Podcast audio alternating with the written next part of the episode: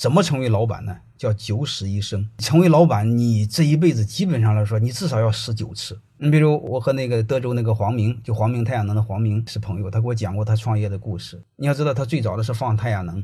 就是放在房子上，当时他找不着人啊。刚开始创业的时候，自己往上爬呀。一个学生戴个用眼镜爬房子，农民的房子它是个斜坡呀，他一不小心就滚下来呀。那个东西没地儿抓，你的房顶上都不就摔死吗？俞敏洪就不用说了，他被人家那个黑社会绑架过好几次，都知道吧？有一次给猪打的麻药，结果他都醒过来了，他没醒过来就死了。当老板能活到今天都不容易，他经历的太多了。为什么有太多的老板做做他妈不做了卖了，做做了移民跑了？他已经做到极度无奈了。从认知的角度上，如果你们在座的不是老板，我想简单粗暴的告诉你，你想的几乎都是错的。欢迎大家的收听，可以联系助理加入马老师学习交流群：幺五六五零二二二零九零。